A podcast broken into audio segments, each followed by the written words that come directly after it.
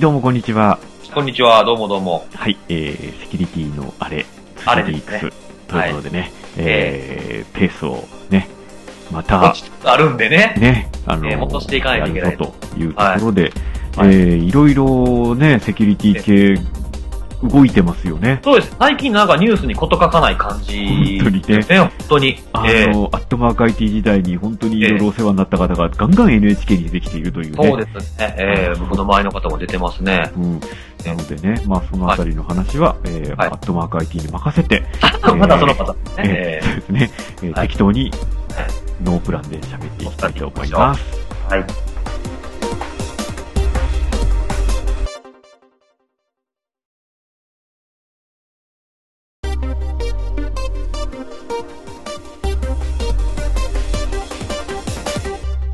あの、まず、えっ、と、はい鼻大丈夫ですかいやーなんかね、どうも花粉症かもしれな花粉い症、疑惑が出てまして風、邪とかではないえ、なんすかなんすか風邪ではないですか風邪では多分ないと思うんですけど、それどっちかちょっとわかんなくうて、ん。で、あの、最近ちょっと熱出してたりとかしてたんですけおど、その流れでまだ治ってないのあか、ららら。で、今この季節ってなんか豚草あ、の来てるみたいですね。があるらしくて、うんなんかちょっと非症状的に言うと、まあ今まで花粉症一回もなかったんですはいけど、はいはいはいはいはい。なんかちょっとそれっぽい、あのーなんていうか、その症症状、人に聞いた症状、かかってる人に、その、なんていうか、その、花粉症ある人に聞くと、うんどうも僕もそれっぽい症状に当てはまるんで、もしかすると、風邪ではなくて花粉症かもあしれない疑惑が、ちょっと聞き苦しいところがあるかもしれないですけれども、できるだけ鼻すすらないように喋るんでー、いえいえいえ、はいねあの、本当にえ予防が大事だというのはね、セキュリティの基本ですからね、これ ね。そうですね。僕もセミナーで散々喋ってますからね。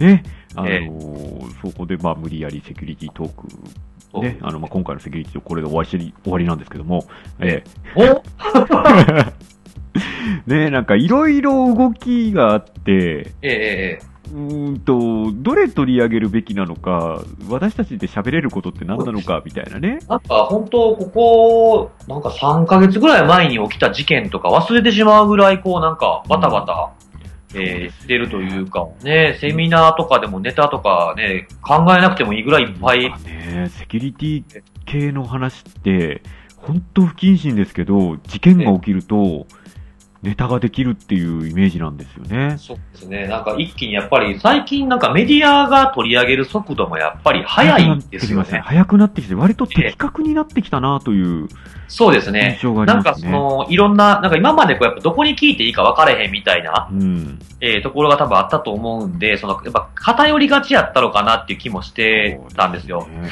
えーでも最近なんかこういっぱいいろんなところに聞いてって、その、なんていうかな、こう、5人ぐらいに聞いて、それのこう輪を取ってはいはい。そうです行よね。動してるっぽいなみたいなところも結構、新聞社さんとかもね、結構いろんな、昨日電話あったって言うと、あ、うこっちもありましたみたいなそうです話よが、ね。結構僕らの間でもあるんで、なんか、そうですね。今までだったら、それこそ、アットマーク IT とか、技評とえか、そういう、あの、テクニカル系のサイトでえすか、えあの、アクセスしてなかった筆者さんとかが、もう一般メディアの方に出てそうきてでっすねていうイメージですよねえ。ーなんか今までだとやっぱネットメディアしか報じてなかったパターンのものとかが多いですけど、最近もなんか朝のテレビとかで普通に見ますよね。ですね。えーなんかアノニマスもそうですし、最近だと遠隔操作のやつとかですかでね。すね。CSRF なんですよね、あれね。うんあ、一つはなんかそうらしいですね。うん横浜の事件がそのリンクを踏ませてその形跡があったっていう。はいはいはいはいはいは確か横浜のがそうで、大阪のとかはウイルスでやったっていい。おうー話のようですね。ですね。なんか、あのー私は聞聞けてなかったんですけど、TBS ラジオかな ?DIG っていう。ああ、はいはいはいはい。昨日でした。うん。というかなんか、ええありましたなんかね。それが非常に素晴らしい番、あの、内容だったっていうのだけちょっと漏れ聞こえてきて、ええええうえわえ。聞から聞いておけばよかったと、そう思ったんですそうらしいですね。僕もそれ聞いてなくて、あの、聞いてる人のツイッターは見てたんですけど、うん。えー直接は聞いてなかったですね。やっぱりラジオは、そういうのすごい、早いんですよね。早いし。昔から結構ラジオってそうでしたよですねね。私もええ一回だけその JWAVE の朝の番組にで、あの、え取材を受けたことがあって、はいはいあはい。の、朝7時ぐらいに待機して、ええああ、携帯電電話で話、受けて電話かかってくるの待ってみたいな。うん、そうそうそうそう。え、それなん、なんの件って。それは、迷惑メール防止法が出てきた時なんですよ。ああ、はい、あの、未承諾メールみたいなそのうそう未承諾メールつけろみたいな頃ですかあ、その後かなえっと、はいはいえはい。っとですね。あその後かな2007年、8年はいはい。で、あはい。あのーなんだ、オプトイン、オプトアウト絡みのやつだったと思うんですけども、はいはい。でそれも前日の夜に来たんですよ、ほうほうほ JWAVE から。ええ JWAVE の制作会社から来て、う。はいはい。あの前日の夜に、ええ。明日の朝出てくれないか急に連絡あったんですか、ええで、あの、ええアットマーク IT 編集部ですけどね。はいはいはい。でそれで、あの、いや、実はこういう法律ができて、はい取り締まりが、あの、聞くようになったら迷惑メールは減ってくんですよねっていう前提のおおプロットだったんですよ。はいはいはいはで、いや、実はそうじゃないんですよって話を、あの、返して、あ、い。ええであればその話をぜひしてくださいって言われて、あ逆にそっちの方が面白かったのかうもしれんないで結す局ね。そういう法律ができても、はいはあのい。海外から来たらどうすんのって話とかですよね、基本的あな。そうですね。ええなんで国境はないですからね、ネそうそうットはね。なんで、あの、正直、これだけで解決するものではないんですよ、っていう。はいはいで、インターネットはその、国を越えてしまうので、っていう話をして、まあ、はい10分ぐらいですか、えええええうえんあの、出させていただいたことがあって。おうー、んあそれはあれですかね、あの、かなりもう前の話になりますけど、ええあの、宮田さんがメールセキュリティについてセミナーで喋ったやて時、あの頃ですやかってたその頃です、その頃です。あー、懐かしいです。ちょうど僕たちが出会ったぐらいのそう頃ですよね。そうそうそうそうそう。ええええええ懐かしい、懐かしい。そうなん覚えでてますよ。うんその資料僕もらいましたもん。すこのテンプレートでってあいれなんう。ですよ。あのーえそういう意味では、その頃は、やっぱりラジオは、そのなんでしょう、えっと、テレビと違って、そのええ映像編集とかがいらなかったりすると、あー電はい話取はい材とかできちゃうじゃないですか。ええええええなんで、そこはすごい早かったんですよあねあ、。即時性がやっぱ高かったんですかうね。ん、で、そそのれが時やっもぱ、、ええあの、ちょっと前に、その当時の編集長はい。が、その前に、あの、取材を受けてて、ええその流れでアットマーク IT を雇用、を、なんかこう、いっぱい頼ってきてくれたっていうのが実はあって、ほうほうほうほううんだからその構図も結構似てるんですよね、今とね。あのーええまあ、辻さんがそのアノニマス絡みで結構いろんなところから取材を受けたのは、多分横に繋がってて、ああ、このそ人うでがすよね。。うなんかその、あの取材のほとんどが、その、まあ、もともと知ってた人とかは別なんですけど、、あの、テレビはやっぱりあれですよね、あの、検索してっていうのが多かったそうみたいでですすよね。ね。で、あの、アットマーク IT のあの、去年でしたっおけーはいはいはいはい。あの ?6 月に直接取材した記事があったじゃないですか。うんはいはいはい。えーあれをきっかけにして、なんかツイッターアカウントを見たら、それらしいことをたくさんつぶやいてたんで、聞きに来ましたみたいな。。そうえー多かったですね。だから、アットマーク IT 様々ですよ、またこでれ。もないですよね。ええまあ、そういう意味で、あの、本当に、あの、ちゃんとした人、今までずっとその、セキュリティを追ってた人とかが、その、ラジオだけじゃなくて、テレビにも出て、えあの、正しいことをーうん噛み砕いてっていうこえーとは、すごく、まあ、いい時代になりましそたうですよね。いい傾向かなっていう気はしますね。なんか最近、なんか本当にポツポツもうどんどんどんどん今まで出て出てなかった人とかも出てき始めて、うん僕もまあそうその一人なんですけど、ええ割とこう、ほら、あの、自分もその、まあ、アットマーク IT とかメディア側にいて思ったんですけど、ええほら、よくテレビがつまんなくなったのは、なんかちょっと、なんだろう、えっと、知識レベルの低い人に合わせたみたいな話をするじゃないですか。ああ、多いですね、そういう。あのまあ理由の一つとしてうね。ん、あの、一番げられ下てにま合すねわせないと、理解してもらえないだろうと思って、はいはい。平易に平易にしていった結果、簡単すぎてもうプイってなってしまったっていうああ、はいはい。優しすぎるっていうことですよね。あれっえて結局、誰がそう思ってるかっていうと、視聴者がそう思ってるわけじゃなくて、制作側が思ってるだけなんですよね、きっとね。えああ、勝手に思い込んじゃってるってい。そうここまで噛み砕かないと理解してもらえないだろうっていうええええふうに思い込んでるからそうなっていくんじゃないかっていうのはちょっと自分では思ってるんですよ。ああそうですね。作ってる側とか、まあうん僕たちもセキュリティ、守る側というか、そうまあ、要は専門寄りじゃないですか。うんだから自分たちがこう、あんまりこんなネタ面白くないよなって思っても、案外聞く人は新鮮とかっていうのはやっぱあるんですようね。んええあのええ出した時には、うわこれちょっと高度すぎてわかんねえだろうと思ってたものが、意外とヒットしたりするってことは結構何度もあって、ああ、はいはいはいはうん以前はなんか、なんだっけな、あの無線 LAN のセキュリティを、ええあのより強固にしたって、まあ、今、いわゆるその、はいはウェブが全盛だった時代い。に、えええええまあ、WPA じゃないんだけれども、はいあはのい非常に安いコストで、えはいあの計算コストでええ暗号化するっていうのを、数式を大量に入れた記事を出したことがあるんですよ。はいはいはいはい。で当時、中でも、これえちょっと無理じゃねっていう話出たんですけ ど、でもそれ結構読まれたんですよね。ああ、結構ビュー取れたんですね、じゃあ。おそうそーれわかんないもんですよね、結構ね。そうですよね。だから、なんかり、あの、まあ、特にアットマークまあ、私はアットマークで話しちゃったんで、ちょっとあれですけど、ああ、はいあ。の、割とこう、あの、ね、あそこは読んでる方も結構高度っていう前提で、ええあの、やってるみたいだったりするんそうですね実は他のところも、実はね、そういうのを考えなきゃいけないのかなっていうね。ああ、逆にね、案外ね、これいけるって思って滑るってのもありますけどね。あそれは言いたくない ですね。なんか、あうんうん、これそうでもないのか、あの、全然こう、ほんとダメダメっていうほどではないんですけど、ええああ、そんな、あんま反応、あ、そうみたいな、ありますよね。そうですよね。とか、あとは一部にしか受けないとかね。うん。そこはね、あの、頭回転はまあありがちっちゃありがちなんですけども、そうですねそ。れがいつしかあの役に立つ気があるっていうことを信じああ、そうですて、ね。編集者をやってまししたね。確かに確かうに。んえーちょっとえね、えあれなんですよ、今、はいあのここ最近ちょっと気にしてるというか、ええあのー自分ができることなんだろうみたいなことを考えたときに、おうあのーまあ、ちょっと想定なんですけども、はいはいまああのまあ、IT メディアって会社、ええネトラボっていう媒体持ってるんですよ。おうネトラボあって、あひらがなでネトラそボうでそすうね。そう、ネトラボって何かというと、もう完全に今までいなかった読者層をえ想定してて、結構ツイッターを使ってる若い人間とかだったりするんですね、はいはいはいはい学生とか。で、割とこう軽い記事とかうんうん。なんですけども、ひょっとしたらね、そういうところにもね、セキュリティって入れなきゃいけないんじゃないかみたいな話を実はネトラボ編集部の方としたことがあって、ああ、面白そうですうね。んおうで、まあ、今までそういう意味でアットマーク IT みたいにこうコアな、あのええ作る側の人に対して、うんうんあの警棒に近い技術記事を出していた方は々は全然違うじゃないですか、やっぱいり。。ええ、そうですね。うんで、完全に使う側で何をあの考えなきゃいけないんだろうっていう、うんうん。実はそこが一番難しいんじゃないかって私もちょっと思ってるんですよ。ほうほうほうほう。そうですね。このネトラボだけちょっと毛色全然違いますもん全然ね。違いますね。うんえあー、の僕はさらっと見てるんですけど、編集部的、編集部のあの、座席的にはすぐ後ろにいる人じゃなああ、くそうなんですか。なんかその、さらっとこう流して今見て、まああんまりこうちょっと僕もあの、ツイッターで流れてくるぐらいでしか見てなかったんですけど、そうですねパッと今目についたのがもう、いきなり天下ですもんね。ああね、あの、点が、あの、あグローブみたいなやつね。ええうん、そうそうそうそう、あんな感じ。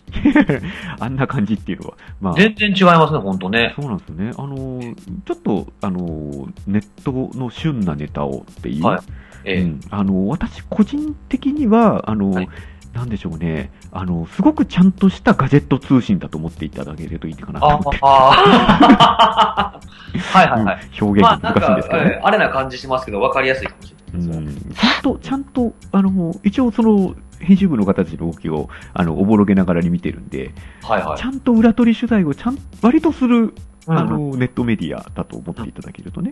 はいはい。い。うん、あの、うん一応なんか、あの、そこの編集部の方と仲良かったりするんで、たまにあの、あの、ネタを、ええ垂れ込みするんですよ。ああ、そうなんですよ。なんかね、その、いや、なんか今ちょっといい話聞いたなって、なんか、ふと、ふと、ふと思ったんですけど、あのーまあ、アットマーク IT で一応僕連載をはいはいはいこはう、ちょいちょいやらせていただいてるじゃないですはいはいか。はでもそこに書くまででもないんやけいはどい。う、んなんか即時性がある突撃ネタとかやりたいなとか思う時あるんですよね。はいはいはいはいはいはい。あの、企業でなんかこんなことを言われてるけど、本当のとこどうなのよみたいな。はいはいはいはい。えーなんか別にその、それを今やすぐやりたいと、今パッと浮かんだんだと、うん。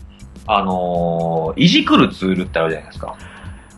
IN、イナソフト ?IN いやそうですイナソフト。今、僕はイナソフトって呼んでるんで、はいはいはいはい。えーあの、スッキリレフラグとか作って、はいはいはいはい僕も、あのーすごいもう Windows 9 98とかの頃からありましたっけ、はいはい、そうですよね。ね、スまあッいキわリレゆフラる、グとかね、自動でやってくれたありましたあよの、ね。レジストリだとか、いろいろこう、システムの奥深くのところを、そうあですの、いね。じらせてくれるツール。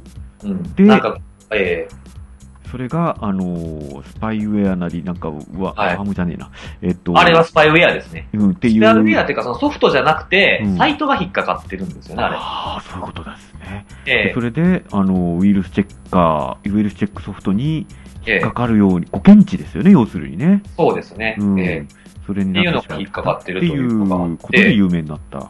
そうです、そうです。で、なんか何回も繰り返してたりとかして、ね、あれはちょっとあの経緯見ましたけど、ええうん、かわいそうではあるなぁと。そうですよね。もうだいぶモチベーション折れてるな、みたいな、やっぱり、うんなんかすごい見てて悲痛な感じがすごく伝わってくるじゃないですか。はいはいはい。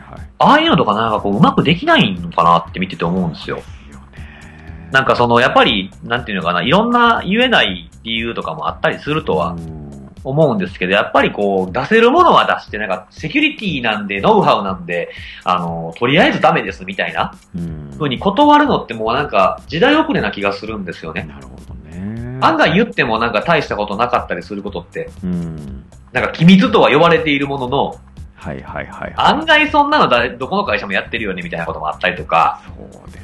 えーっていう、そのなんか、やっぱりツイッターとか、まあ、いつもこの、あの、ポッドキャストで SNS というか、そのソーシャルの話がよく出るじゃないですか。えやっぱりそういうものができて、人と人の距離も、人と企業の距離もやっぱり縮まってる中でね、えはいはいはいはい。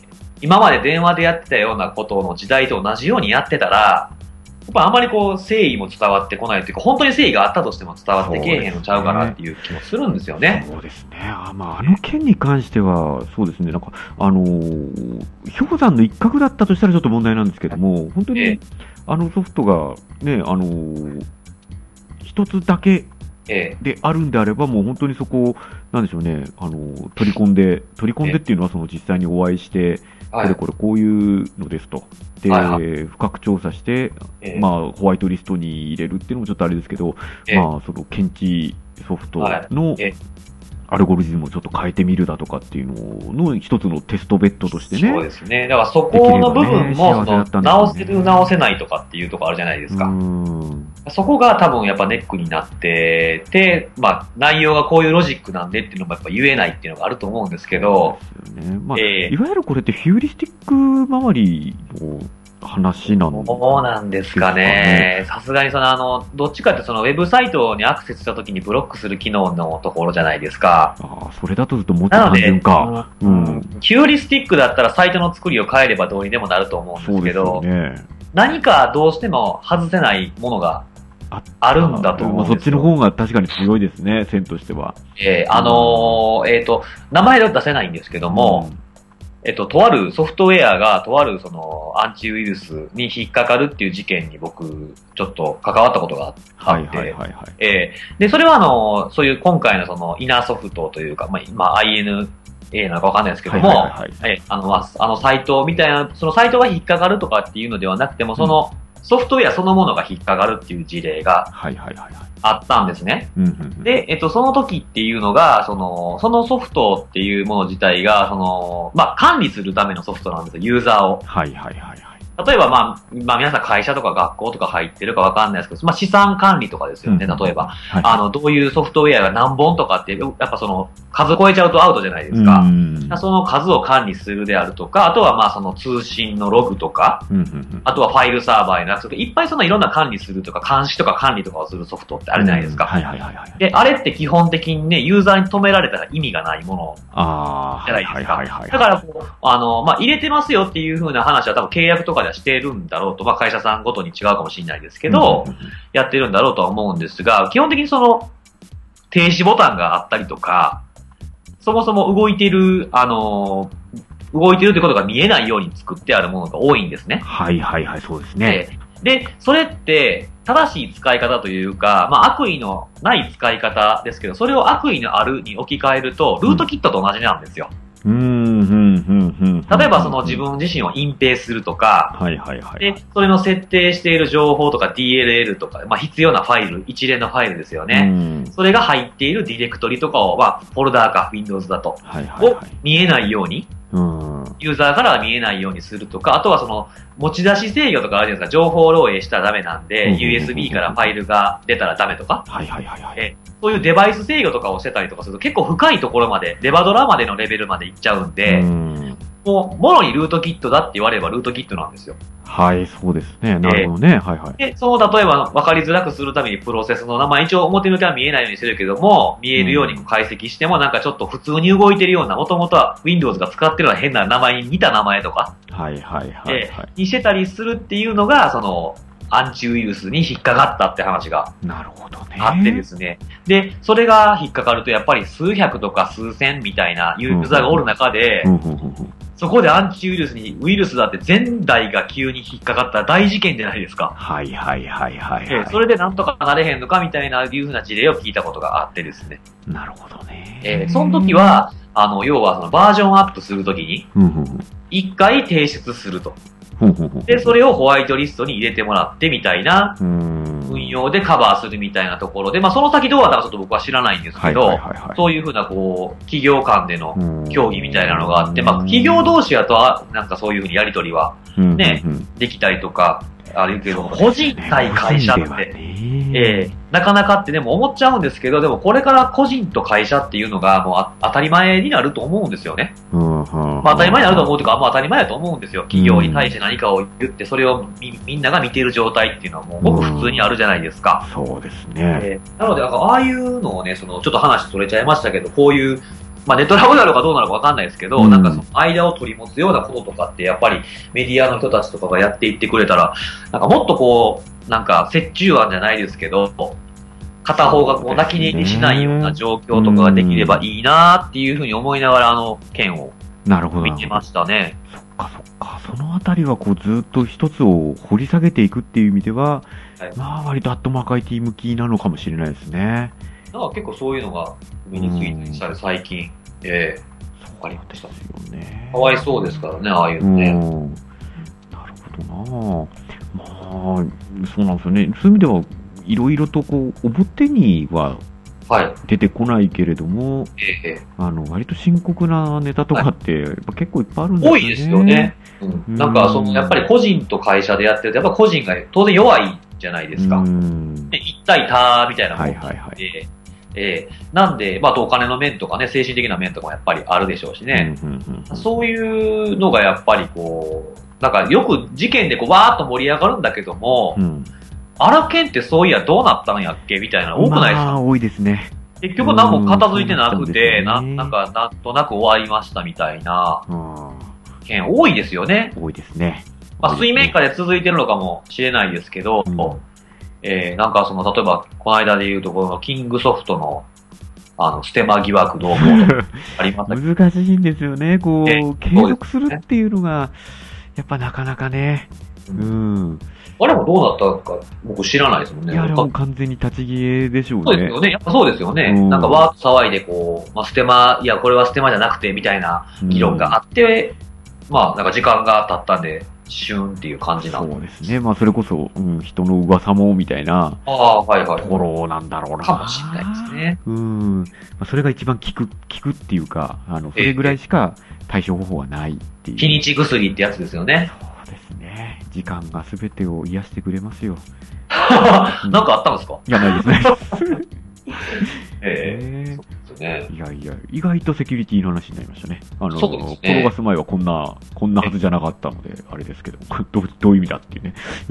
ええうん そうです。でもちょっとなんかええその、あの、なんでしょうね、割と私の中では、その、えーセキュリティに興味のない人にも興味を持ってもらうためにはどうしたらいいかっていうのは割とこう随分前からはいはい。あの持ってることだったりして、はいうんまあ、ちょっと今、そのネトラボ編集部が近くにあるっていうだけで、なんかえなんかできないかなっていう、まあ、思考実験みたいな感じ、あなあ。ってまいや、すね大事ですよね、でもね、そうやってなんか考えてみるっていうのはね。うん、そうそうそうで、それでもし本当にできそうだったら、あの本当、協力しようかなとも、ちょっと思ってたりするんで、えええそうえでえすね、ただ、あれなんですよね、やっぱりこう、えっと普通の人、本当にセキュリティ興味がなくて、ユーザーである人っていうたに対してえはいはい。できることって、ええ今までだったら気をつけようだったじゃないですか。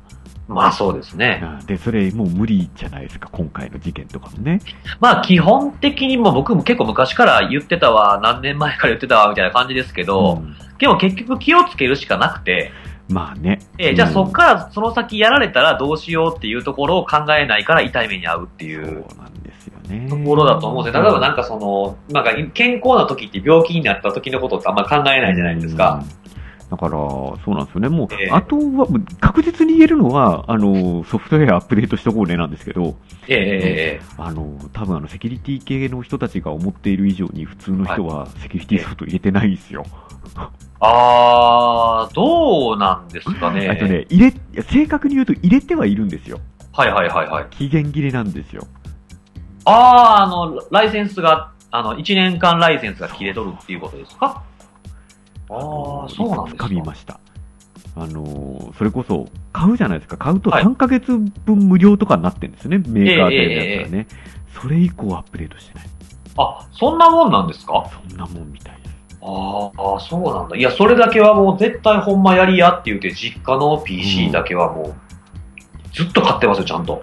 うちのおばとかね、母親は。あそれ本当に自分が、あええのーやられないと気づかないっていう、ええうん、やっぱそういう意味だとそうですね。うちの実家はウイルス被害なんて、あまあ当然僕がいたいた頃はね、うん僕が面倒見てたんで一度もそういうのなかったですけど、うちのそうですね、家族は別に自慢するわけじゃないですけうど、んそういうひどい事故に遭ったことって一度もないんですけど、そうなんですよねアンチウイルスはちゃんとずっと更新してるし、うんあとバックアップは1ヶ月に1回撮ってるんです。最高じゃないですか。ちゃんとやってるんです、そこだけうは。ん全部 DVD に焼いてね。いやー、や正ってしいるです。うんええあのこの前あの、iTunes のライブラリが全部消えたっていうんで、ちょっはとい見に行ったんですけども、はいはい。ホームディレクトリー化が不可視状態になってたんですよ。あら、まあ、見あえりなくなった。ええありがちですよね。そうですね。あるんだけど見えないみたいそうな。そうそうそう。検索すると出てくるんだけど、だけどええはいはいはいはい。よく、よーく考えるとこれ、ホームディレクトリーにしたら何もねえな、みたいな。ああ、はいはいはいはうい。んまあ、そんなインシデント、インシデントレスポンスをしてたんですね。ちゃいましたね。で、ウイルス対策とそも入れてない。はいはいはい。うんそうですか、そうですか。割と普通にあるみたいなんで、そこ,、えそこなのかな、落としどころはそこになるのかなみたいなね、ああ、そうするとメディアの特性上、うーわ、またあのウイルス対策ソフトのステーマーオツみたいに書かれるんですよね。書かれるでしょうね。ねえうん、 えもうねそうです最近、あ、そう。ふっと話変えちゃっても大丈夫あいでいすでかすね。よ、もうここから、はい、あのー、Gmail 使ってます使ってますね、 ?Facebook もしてますよしてね。ます。まあ、その二つって結構大事じゃないですか。まあ、ついはあいと Twitter もやっぱ大事ですかね。自分の色が出てるものはあるっていうんでね。まあ、例えばその、Gmail と、まあこ、まあ、セキュリティ上答えるのがいいのか悪いのかわかんないんですけど、まあ、僕は知ってるんですが、あの、二要素認証ですよはね。いはいはいはいはい。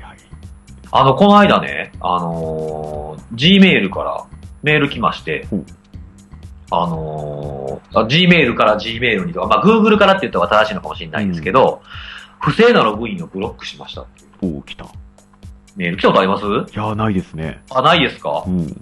初めてかもしれないですへね。ー。来出まして、え二ー要素認証ははい、あれ、私もやり始めたんですけど、はいはいはい。うん、やっておくべきだとは思うんですが、えあのートラブった時にーえ大変ですね。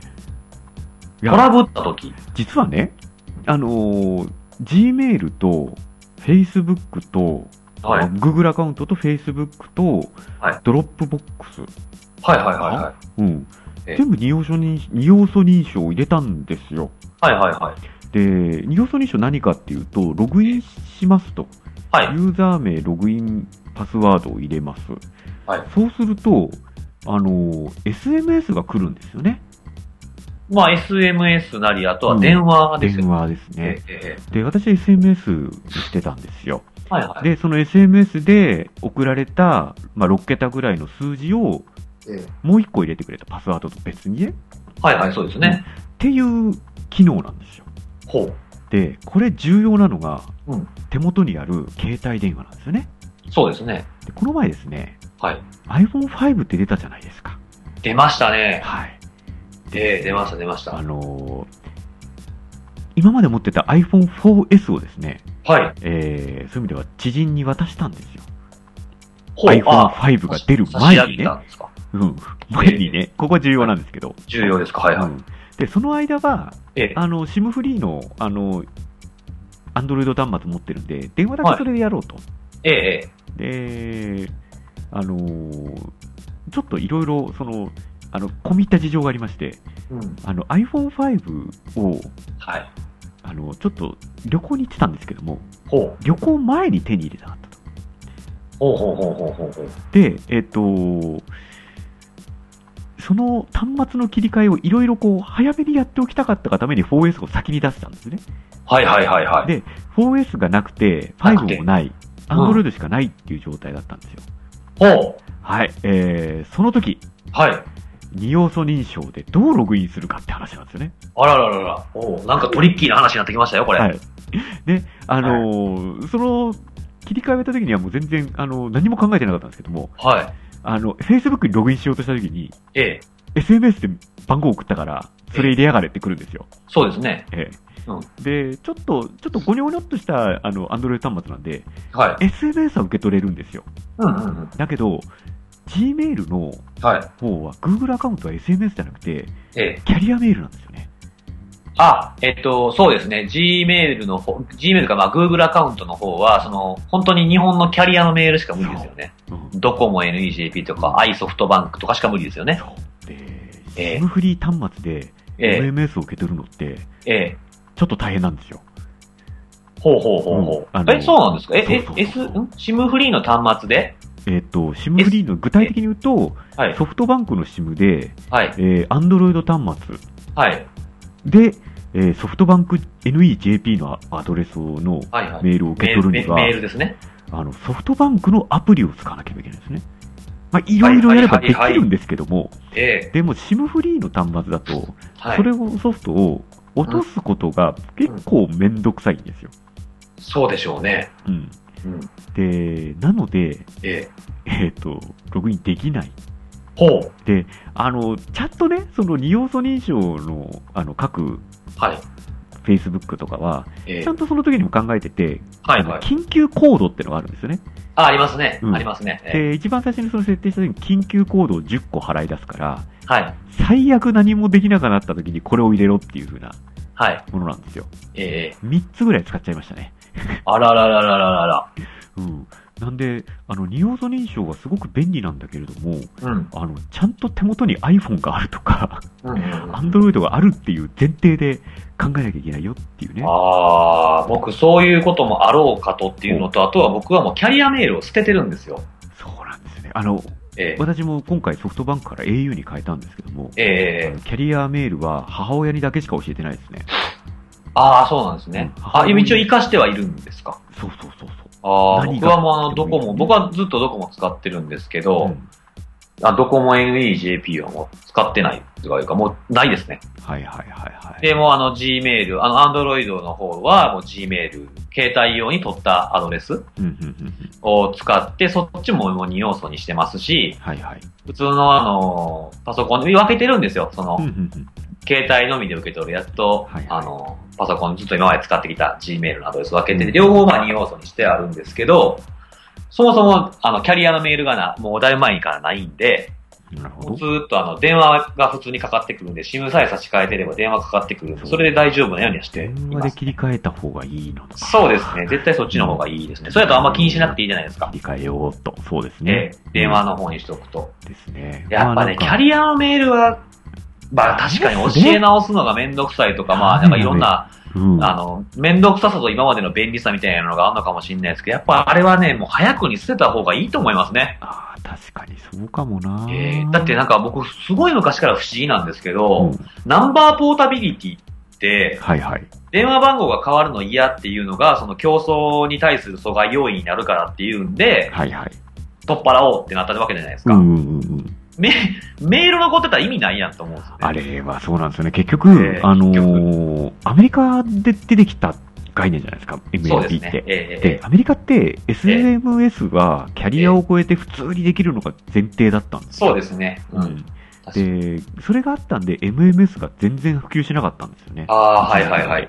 うん、そそうですね。聞かないですもんね、全うん然。MMS れをがあるんで、日本には合わないって言われてたんですよね。で、やっとはいはい SMS が、えあのー普及し始めましたけども、えうん。まあ今や LINE にとって変わられてるんで、 LINE ね。あーそうなんです LINE すごいですね、今。ラインはねう、ライン悔しいですけどね っていうのなんはで、なんでか悔しいですかえー、なんかラインは、はどうなのよ、あれ、セキュリティ的にって話がまずあってい。、はいはいはい。まあ前もちょっと話しまましたけどあねそれは絶対出てくる話ですうよね。ん、なんであんまり自分では使いたくないっていう、ね。ああ、僕は、僕も入れましたけどね。うん、まあね、なんか、僕、そうですよ。あれね、宮田さんいる前でやって入まれしましたたもんねね。。入れて入れてましたもんねそ。うそうそうそそうう。なんかまそうあ、あの、うん、たわいのないことをね、うんつけなあの投げるぐらいだったら、まあいいかなという。ええなんかその、僕最近ね、うん。あの、台湾の友達ができたんおですよーはいはいはいはい。で、あのーまあ、いろいろこうちょっとやりとりをしてて、うんで、あのーまあ、リアルタイム性がなかっあんまなかったんで、うんあの、なんかテキストメッセージのやり取りできるやつ使ってないんかみたいなこと言われて、はいはいはい。で、LINE、あの、ほら、この間一緒にご飯食べた時に、はいはいはいはい。入れてたじゃん、入れてたじゃないですかう。んで、まあ、LINE か、まあ、あと Facebook、まあ、Facebook のチャットあるじゃないですか。え Facebook メッセンジャーですよね。はいはい。で、あとは G トークうんうんうんのこの3つあるけど、どれがいいって言ったら、迷わず LINE やったんですよ。おー、ラインはアジアで強いですね。アジアで強いっていうのもね、改めてうん。痛感しましたね。なんかね、ほあの、スウェーデンとかあっちのあの、ヨーロッパの方、うんヨーロッパの方はね、KIK っていうのが結構主流みたい。ああ、なんか国ごとにね、結構違うらしいんですよね。まあ、ヨーロッパだけなのかどうかちょっとわかんないですけうど、んうん、なんか、KIK っていうの、まあ、キックって読むのかわかんないですけど、結構使ってる人もいて、アンドロイドのマーケット見ると日本人でもちょいちょい使ってる人いるみたいですけど、やっぱでもアジアは LINE が、なるほどね。ええすごいみたいですね。あ、なんか LINE 楽しいな、みたいなね、感じです けどね。ええなんか今日もあれですよね、あのーえっ、と、LAN につないでるとき、要は Wi-Fi につないでるときははいはい。暗号化通信をしてるんだけども、ほんほんほんほんあの、3G の時は暗号化してないっていうのが、っていうのあがあ、ね出てましたね。ねうんうんうんうん。ええなんか、例えば Android でルートを取れば、TCP ダンプとか入れられるじゃないですか。はいはいはい。それでやれば、あの、暗号化されてないとか分かったみたいなのがあったんですけど、3G の回線って盗聴まず無理やと思うんですよね。うん僕の知ってるそうですね。あのーやっぱり GSM は結構ハックされてましたよね、一時期で、はね。今日も僕ちょっとツイッターでつぶやいたんですうんけ見まどし、た見ましたあの、記憶は曖昧やったんで一応調べたんですけど、あの 2G ですよね、の GSM はその、なんか十数万円ぐらいで作ったそうアンテナで暗くできたっていうのが2年ぐらい前に、あ、なんか2、2 3年前なんかあったなと思なんってか調ブラックハッべたんですけど。トとかかなんかでやってえません確かそうですね。ブラックハットがデフコンかどっちか、なんか会場、写真だけちょっと見たんで、そうそうそうあれなんですけど、デフコンっぽかったですけうどん、ね。基地局立てて全部登場しちゃうぜ、みたいな。そうです、そうです。で、なんか 3G とかを、あの、ジャミングして、3G 使わさないようにして、2G に落とさせて撮るっていうデモをやったっていうのが過去にあったのが記憶にあったんで、はいはいはいそうはい。でその記事にはなんか 3G はなんか限定的って書いてたかなと思って調べたら 3G は無理だったって書いてあったんで、うんうんうんまあ、2年前なんで状況が変わってるのかもしれないですけど、でも僕、まあ、専門家じゃないんであれですけど、知る限りはあんまり聞かない、そんなに危険かそれってっていう気はしますけどねね。うん。まあ、どっちかというと端、端末をハックしてとか、もうちょっと難しそうだろうな。うん。それをするんだったらもっと違うもん一気に抜けますからそうね。ですね。そうですよね。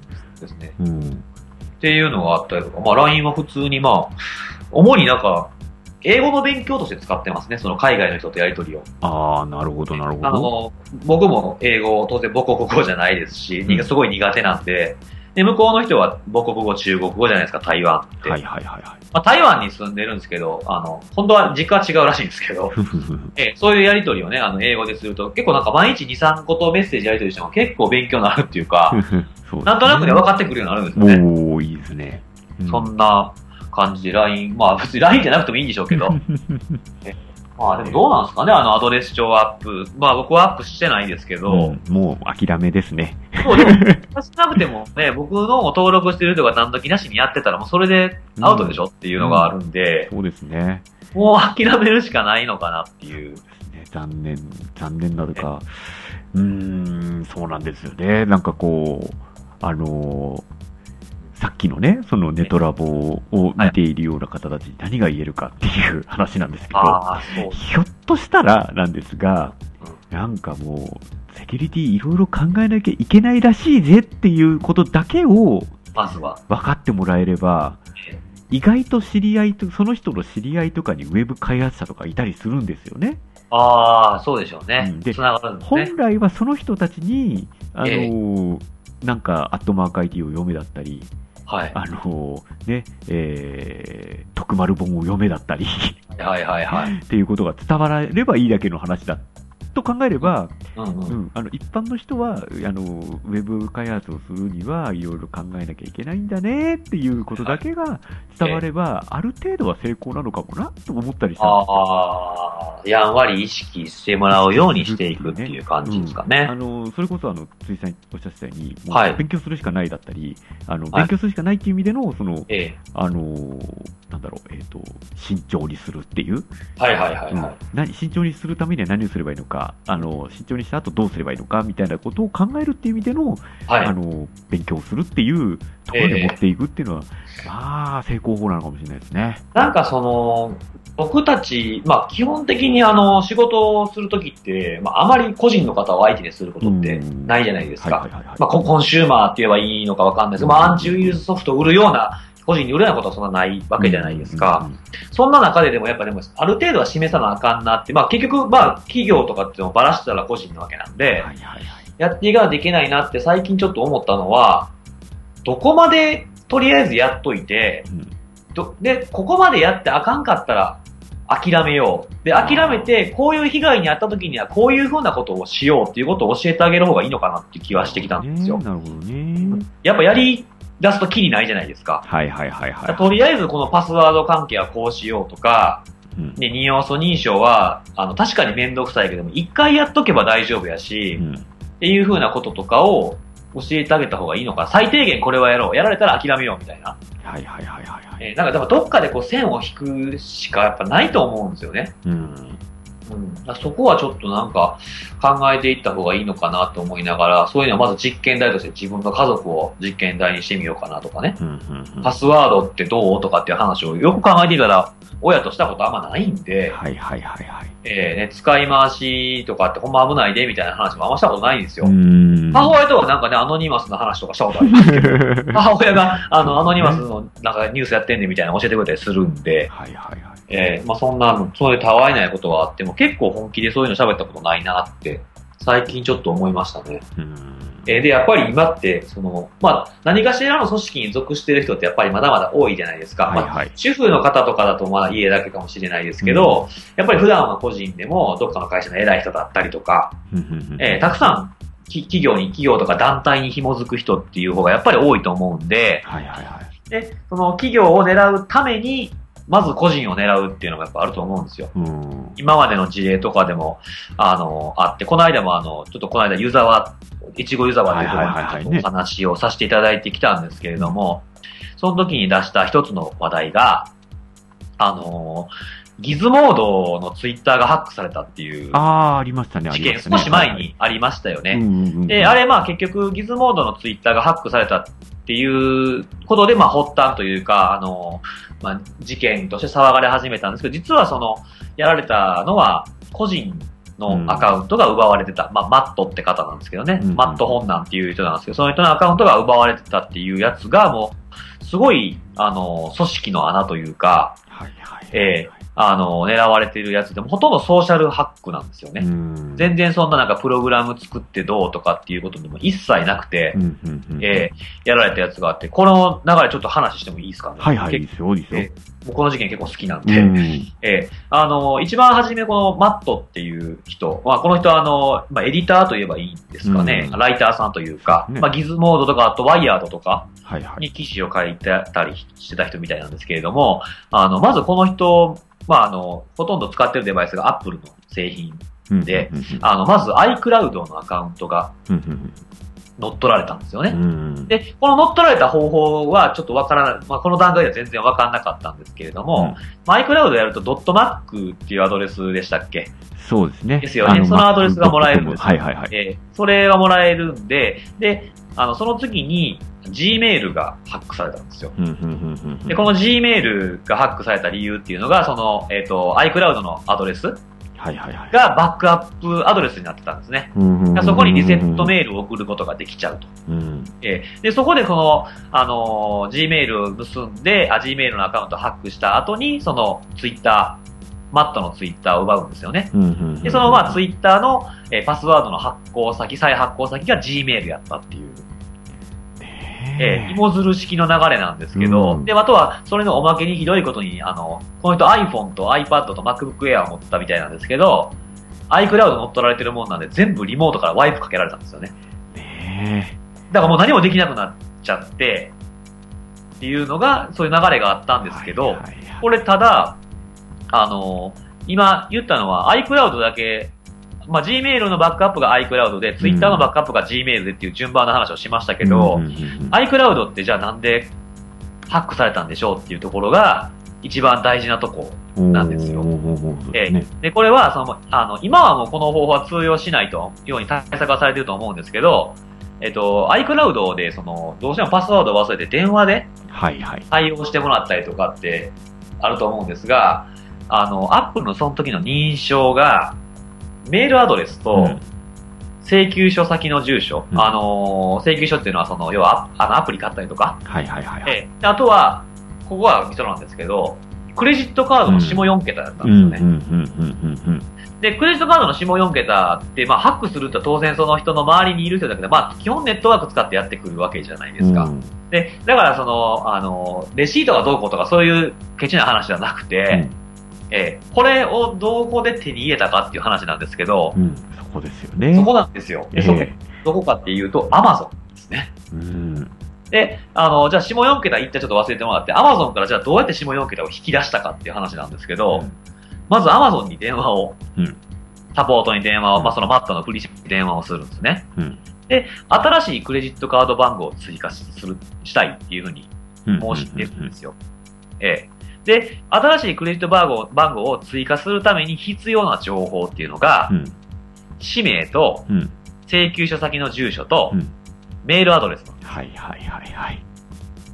これ別に何何もハックしなくても言える情報じゃないですか。ねええ。で、それで、その次に一旦これで登録、クレジットカードの番号、まあ自分の番号なのか、まあ偽物のやつなのかちょっとわかんないですけども、登録しますと。うんで、一回切るんです、電話を。うんうんで、もう一回電話をするんですね、アマゾンのサポートに。ええで、ここで、ごめん、ちょっと、あの、リセット、パスワードがリセットしたいんだけれども、メールアドレスをちょっと追加したいと。うんリセットするやつ忘れたから、新しいメールアドレス追加して、その分かるメールアドレスにそのリセットを飛ばしたいから、うんメアドを追加させてっていうふうに言うんですうん。ね。はいはい。ええこの時に必要な情報っていうのが、氏名とうん。請求書先の住所と、はいはい。クレジットカード 番号。で何もなくメールアドレスを追加するにはクレジット番号のところでこけるんですけど、うん自分の知ってる好きな、ねあえ。この前で登録できちゃってるんですよね。これは、よくできたシナリオでしたね。あの、一個ずつずれてるんですよ。うん。まあ、パスワードを Amazon で再発行の処理をすれば、当然自分が登録したメールアドレスに飛んできますよね。うん。リセットすればアカウントをダッシュできて、ログインすれば、下4桁だけ表示されるんですよ。そうです。よくできたシナリオ。そうなんですよね。うんでこの情報を使って iCloud を乗っ取って、さっき言ったみたいに Twitter までたどり着いた。うん。これ、やっぱりその、一番怖いのは、企業をまたがってるじゃないですか。ねでこの Amazon のこの仕組みの穴もそうなんですけど、これはもうな今はもう無理らしいんですけど、これ、やられたら防げなかったと思うんですよ、誰もが。うん。やっぱりその Amazon と Apple の、その Amazon で得た情報を使って Apple でっていう風なところ、うん。トレーサビリティもないじゃないですか。ねえーで、まあ、これなんでこんなこと細かに分かったかっていうと、マット本人がやった人間にね、え。うん。コンタクトを試みて、はいはいはい。あの、法的手段には絶対出ないから、うんやりたい、あ、や、やった方法を教えてくれって言って聞いたやつすもごいいなあすごいなあたんですようね。ん。これ見つけた、まあ、知ってた人はいるかもしれないですけども、これあの、いろいろその、ハックされてる最中にね、うん。マットがいろいろ情報を出すんですけど、みんながアドバイスしてたんですよ。パスワードは大丈夫なの使い回してないのとかね。うん。そう、ちょっとか固くした方がいいよとかっていうふうに言ってたんですけど、こんなのを言い当てた人誰もいなかったんですよ。そうですよね。で、このハックをしたのは確かティーンなんですよね。確か。ああ。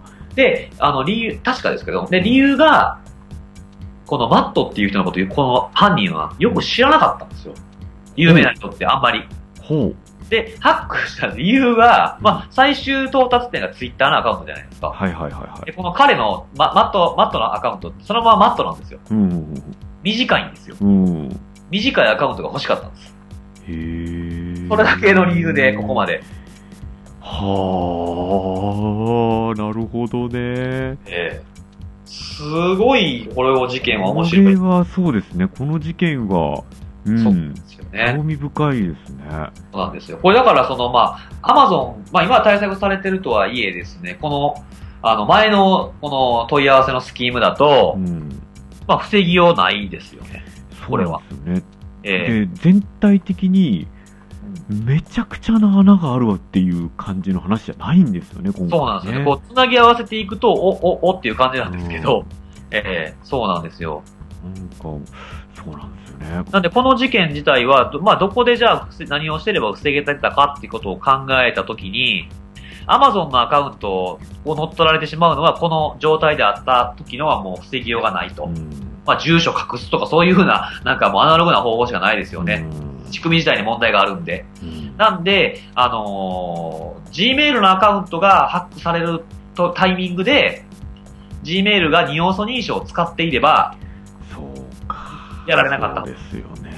えーただ iCloud は乗っ取られてしまうんで、デバイスのリモートワイプとかはされてしまう可能性がうんうんうん。ありますし、iCloud ってごめんなさい、僕使ってないんで、あれなんですけど、二要素認証ってあるんですかできないですね。あできないですかじゃあ防げないですね。だから多うん分防ぐとしたら Gmail のアカウントと、それに紐づいてる Twitter のアカウントがやられるのは防げたと。2要素やってれば。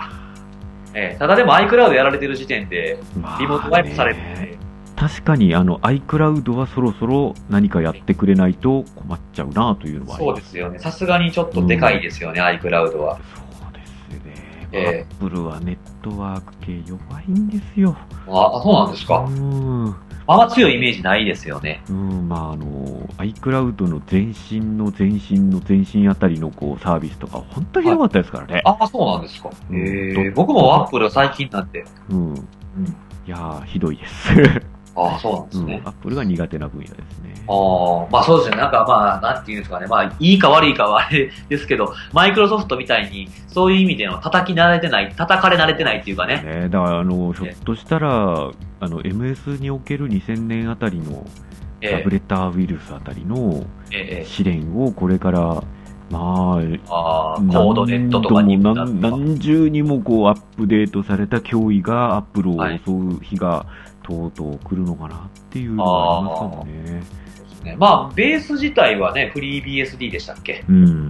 っていうのがあるんで、なんか、おいそれとはやられなさそうなイメージとしては、なんかうんこう、ぼんやりはありますけど、まあ、それでも安全とは言い切れない。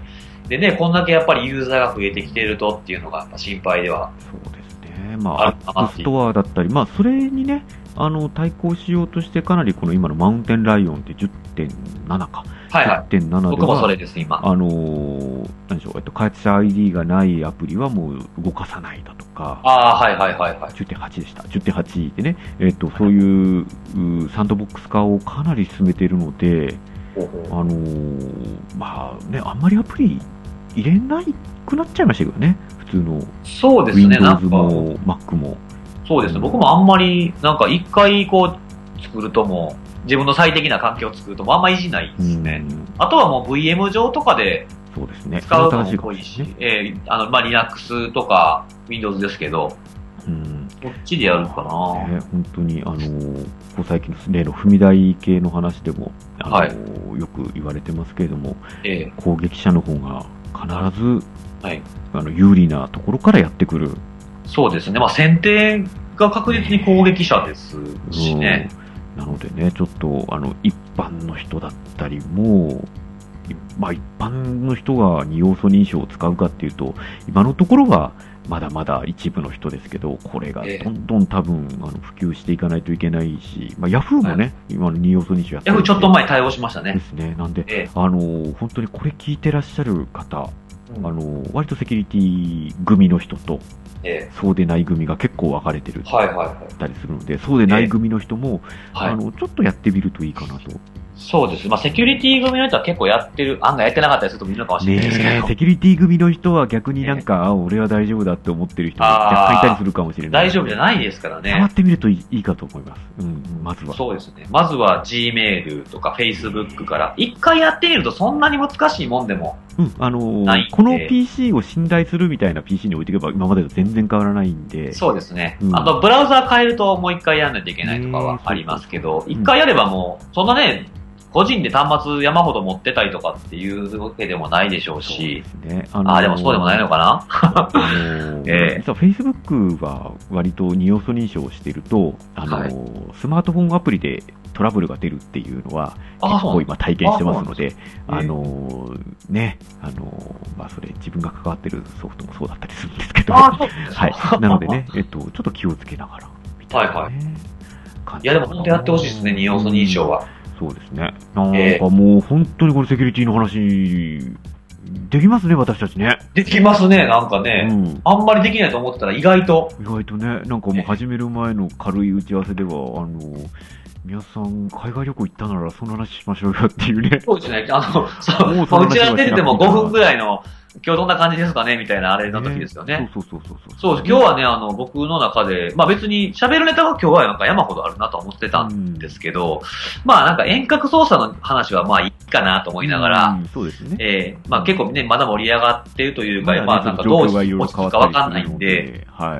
えーまあいいかなと思いながらも。で、まあ僕としてはやっぱたこ今回は、まあせっかくアメリカ行ってきはったみたいなんで、あの、ディズニー買いにししようかなと。とんでもない、そんな、そんな暇はありゃしないっていうなねかったで すね。結構いい時間ね喋ってます。1時間も喋ってますよね、もうね。そうですえね。あのということで、次回はですね、その、越後湯沢の、その、えええっと、時に、はいあの、サッカーでセキュリティを語るっていうセッションがあったらしいので、はいあの、次回はですね、あの、はい辻さんがエヴァンゲリオンで、えはいええ。また出た、語る無茶ぶり。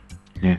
ええ。あの、無理ですよ、それ。大丈夫、大丈夫。AT フィールドがーとか、逃げちゃダメだーとか言ってれロ ば、ンキほューら。スの槍がーって言えば。そうそうそうそうそうそう。ここに置けるのが、これ、そうなん ですよ。AT フィールドなんですよ、みたいなこと言っておけば、それっぽく聞こえるんで、もうね、今出しただけでもう全部出しちゃいましたからね。ねもう今ないですよ。完全にセキュリティ系の人とエヴァファンの人を敵に回しましたよ ね。